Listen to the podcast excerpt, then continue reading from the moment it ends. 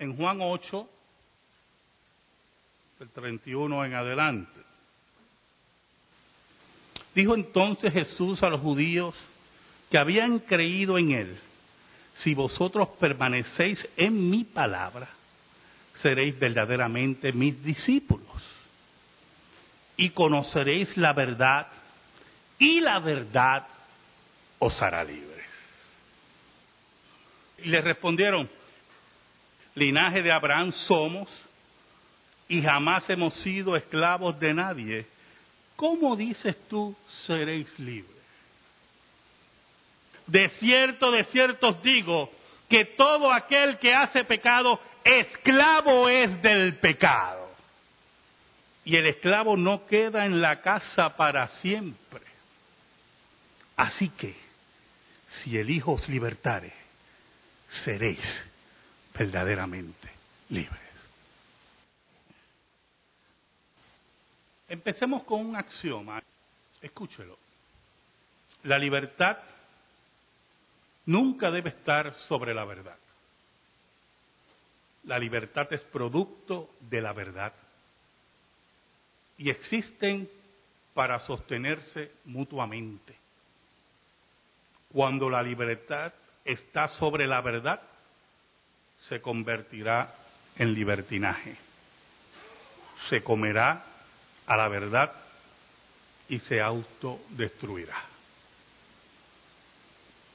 Nuestra época es un resonar continuo del concepto de libertad tergiversado de la Revolución Francesa. Muchos, como niños, no saben manejar esa libertad y consideran que la libertad está sobre toda verdad eterna. Pero no es así, hermano. La libertad es producto de la verdad. Si la verdad no es la que reina en tu familia, en tu vida, en el gobierno, en tu trabajo,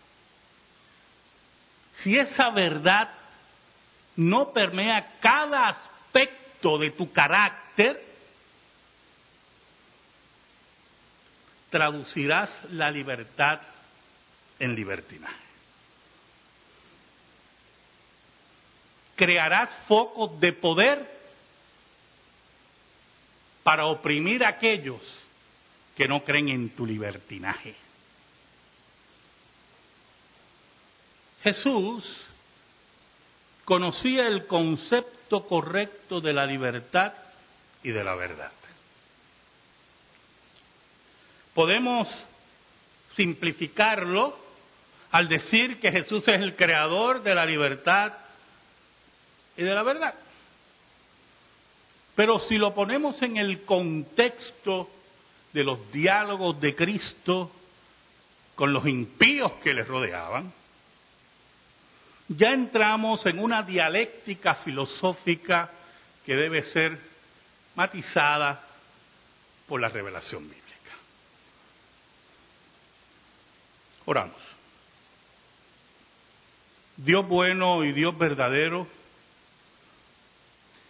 qué bueno es conocer la verdad. Sabes, Señor, en mi caso, en mi caso personal, no me importa la libertad. Porque al conocer la verdad, aunque esté entre rejas, estaré libre. Yo te pido, Señor, en esta hora, en el nombre de Jesús, que me ayudes y me escondas bajo la sombra de la cruz para hablarle a tu pueblo.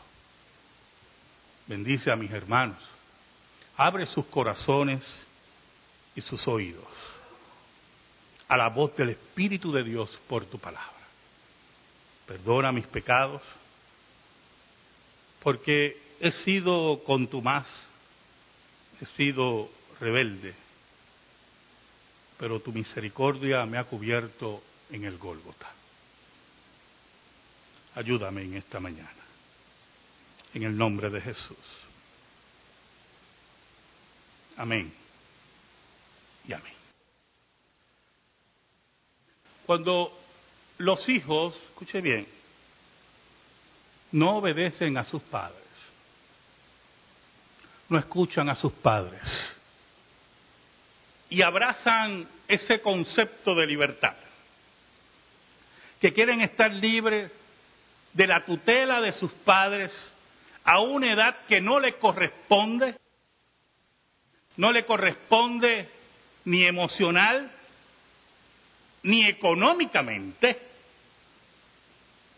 ellos proclaman que son seres ya independientes y que necesitan salir como ave fuera de su jaula. Se mueven hacia un mundo que no le importa sus sentimientos, que no le importa todos sus planes, que no le importa todos sus sueños, a un mundo utilitario que quiere explotarlos como quiere. Cuando utilizan esa libertad contra la autoridad de sus padres, violentan la verdad bíblica que deben estar sujetos a sus padres hasta que conozcan la mayoría de edad, hasta que conozcan una pareja. Muchos de ellos son orgullosos. Muchos salen de la tutela de sus padres y cuando están afuera gozando de su libertinaje contra la verdad bíblica, no se atreven a regresar. No se atreven a decirle a sus padres, me equivoqué. Cuando una mujer reclama que es dueña de su cuerpo, usando su libertad, y que por lo tanto, cada vez que tiene una relación sexual ilícita, el libertinaje, la cual la lleva a un estado de embarazo ilegítimo, y quiere terminar la vida de su hijo en un acto de aborto, esa mujer reclama libertad y poder sobre su cuerpo, sobre la verdad eterna, que una madre no asesina a sus hijos. En ese momento, esa libertad es libertinaje. Su cuerpo es invadido, su proceso natural es cortado y una vida estronchada. Jesús dice en el versículo 31, dijo entonces Jesús a los judíos que habían creído en él, si vosotros permanecéis en mi palabra, seréis verdaderamente mis discípulos y conoceréis la verdad y la verdad os hará libre. el discipulado implicaba que la verdad moldearía la vida de cada uno de esos hombres y mujeres que habían decidido seguir a Jesús. Pero esa verdad los llevaría al estado de libertad. ¿Y qué significa el estado de libertad en ese contexto? en las palabras de Cristo, en el diálogo con estos judíos. El pecado troncha el poder decisional de los seres humanos. Escucha lo siguiente. En Francia, los homosexuales se están organizando pero escuche, es algo increíble. un gran grupo de homosexuales se están organizando en ese enclave de libertad para luchar en contra del matrimonio gay y en contra de la adopción por parejas gay. Entonces, cuando yo leo la noticia, me sorprendo y la abro para leer. El discurso de lesbianas y homosexuales en Francia es que se le priva a un niño de ser criado por un padre y una madre. Y yo decía, las piedras están hablando. Pero añadían que para ellos no es el matrimonio, porque el concepto que ellos tienen de libertad, de libertinaje, es que el matrimonio ha sido superado. Es una entidad anticuada que no toca la libertad de la vida homosexual. Y yo mandé un mensaje y puse que hace tiempo no conocía homosexuales y lesbianas tan inteligentes, que tenían un concepto correcto de la vida homosexual. La vida homosexual que está dirigida al placer y a la satisfacción y al hedonismo, que no persigue la constitución de una familia nuclear como dice la Biblia, veo una entrevista, creo que era con una lesbiana, y decía que adelanto es ese que los gays estén en el ejército para ir a la guerra. ¿A quién le interesa ir a la guerra? decía ella. Y vemos cómo se trastoca los conceptos de libertad y de verdad porque la ley de Dios, la palabra de Dios, ha sido dejada a un lado. Y tenemos que empezar a crear nuevos conceptos que son dictados por la pecaminosidad, que son dictados por hombres y mujeres que le han dado la espalda a Dios. Para Cristo para Cristo la palabra de Dios, obedecer su palabra, que era la palabra de Dios, sujetarse a Cristo, los convertía en hombres y mujeres seguidores de la verdad, la cual dictaría su verdadera libertad. La libertad del pecado, la libertad de la confusión, pecaminosa e impía.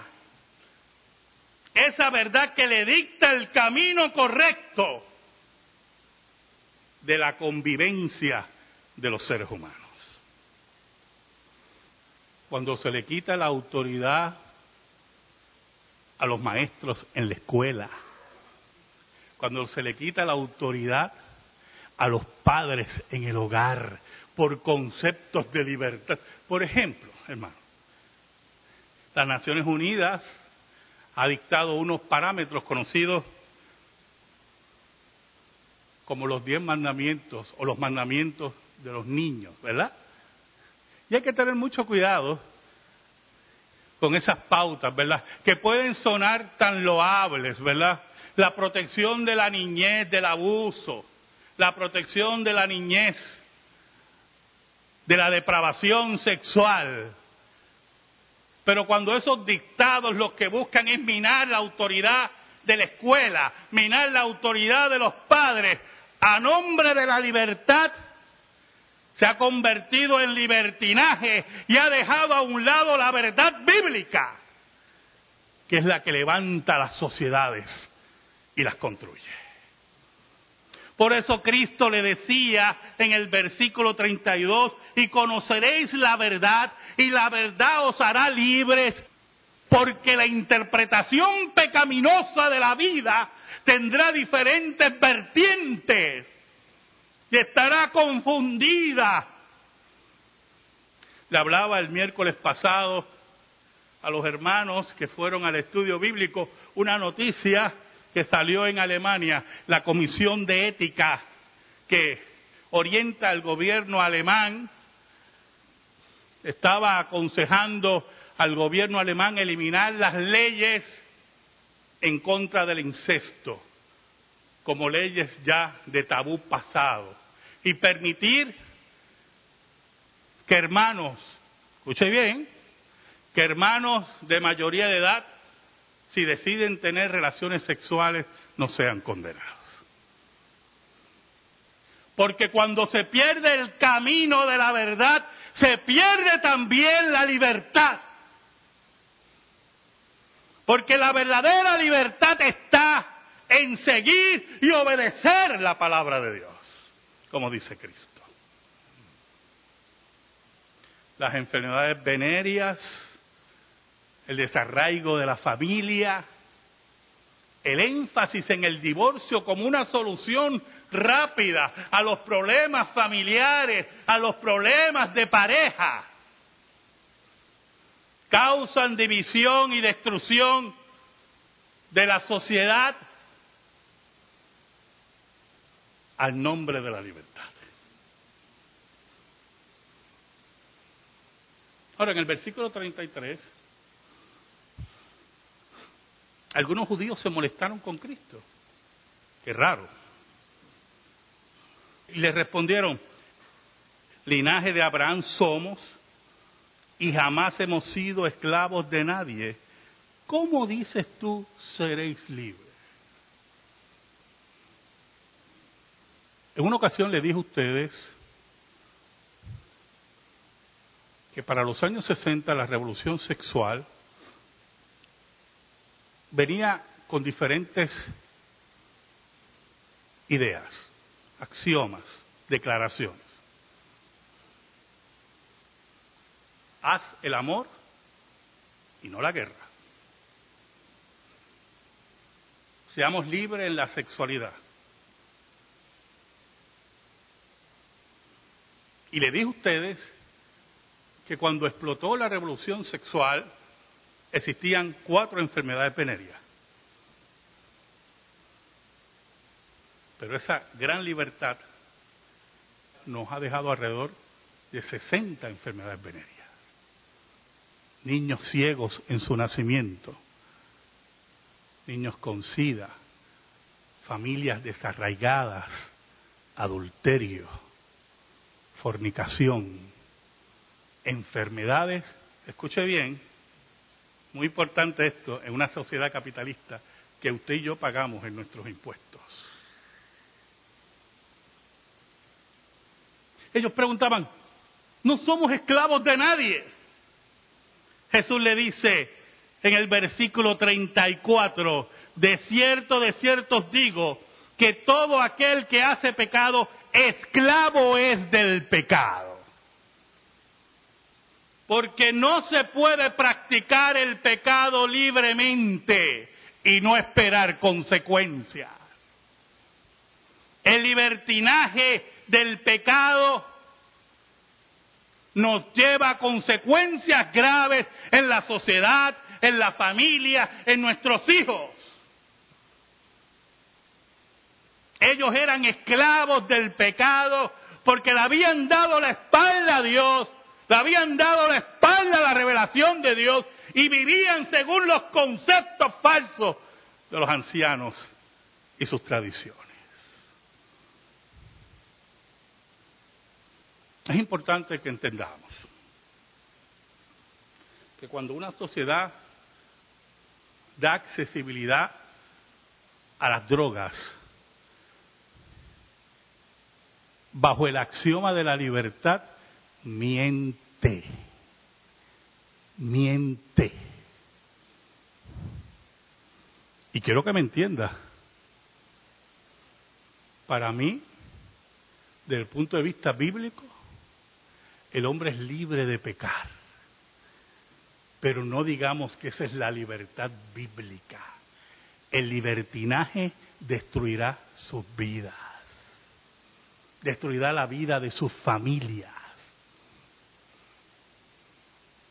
Serán esclavos de las drogas, serán esclavos del feminismo, del machismo, de todo aquello que se revele contra el concepto bíblico de libertad y verdad.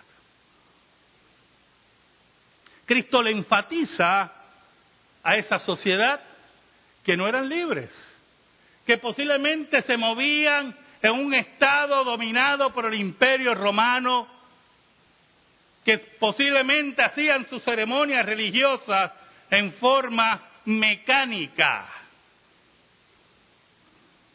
pero eran esclavos del pecado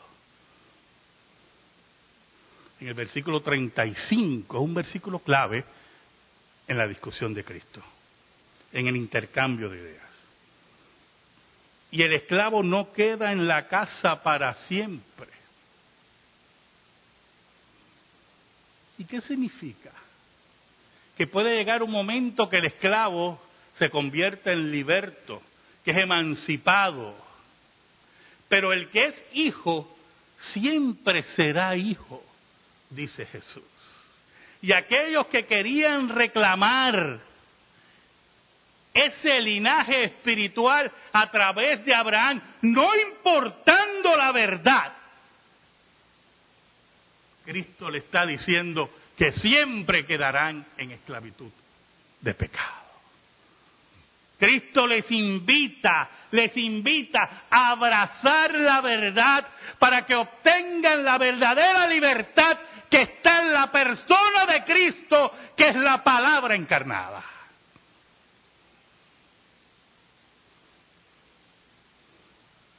Es importante lo siguiente. Cuando un joven o una joven decide en una decisión personal de mantener relaciones sexuales con quien quiera, en un acto de rebelión, y lo llama a libertad, en ese momento se hace esclavo. Se hace esclavo número uno del pecado. No es libre, es libertinaje. Número dos, se hace esclavo de sus deseos descontrolados. Porque la fuerza de la sexualidad es tal que cuando usted lo practica con varias parejas sexuales, va a querer más. Número tres, será esclavo de la medicina. Porque estará a riesgo todo el tiempo que su salud sea afectada. Número cuatro, escuche bien esto. Será esclavo de su psiquis. el día que decida, escuche bien, sentar cabeza, como dice Hollywood, ese día hay un gran por ciento altísimo que su pareja no lo satisfaga sexualmente. Y estará en la mente comparando con todas las parejas sexuales que tuvo. Por eso la Biblia es tan clara con la sexualidad. Por eso Dios prohíbe la fornicación y el adulterio. No solamente porque levanta la santidad de Dios y convierte a los hombres en esclavos, es que destruye la vida de cada ser humano.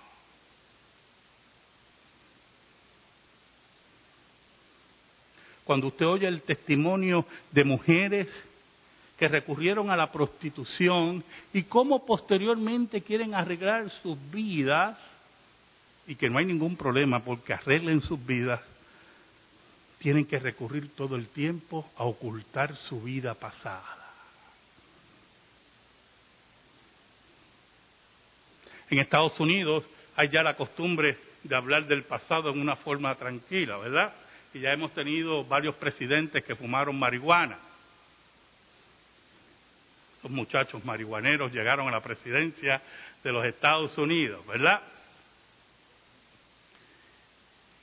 Pero vemos también a políticos que se paran en un podio para hablar de sus adulterios o homosexualismos, saliendo del closet o del armario, como dicen en Latinoamérica, y a su lado sus esposas. Y yo me pregunto, no por ellos, yo pregunto por esas mujeres.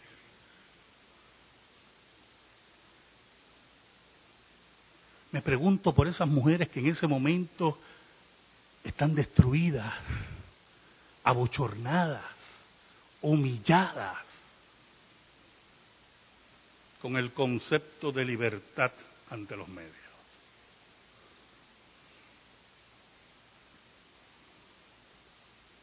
Vuelvo a repetirle, hermano. La libertad nunca debe estar sobre la verdad. La libertad es producto de la verdad y existen para sostenerse mutuamente. Cuando la libertad está sobre la verdad, se convertirá en libertinaje. Se comerá a la verdad y se autodestruirá. Termino con lo siguiente.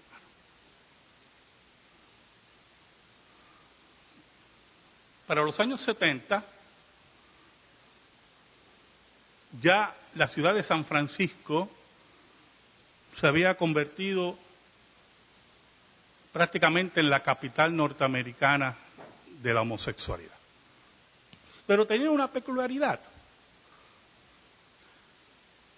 Tenía un sistema de baños públicos, conocían como baños públicos, esos baños tenían sus dueños, donde los homosexuales iban a encuentros sexuales, había una piscina, etcétera, etcétera, y después se movían a, lugares dentro de esos baños públicos, a la sexualidad malsana, llena de libertad. Escuche bien, hermano. Yo creo que usted me escuche muy bien.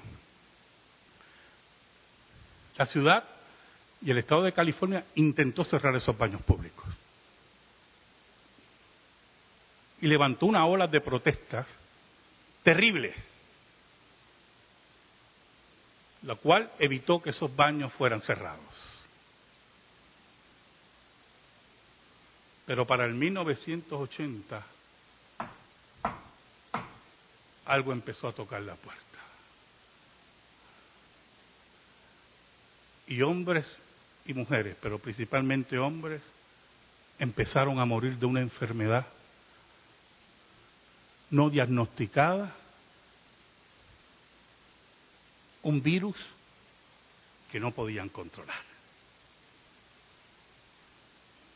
Seres humanos con muchos dones, muriendo por el SIDA. A finales de los años 80 se cerró el último baño público.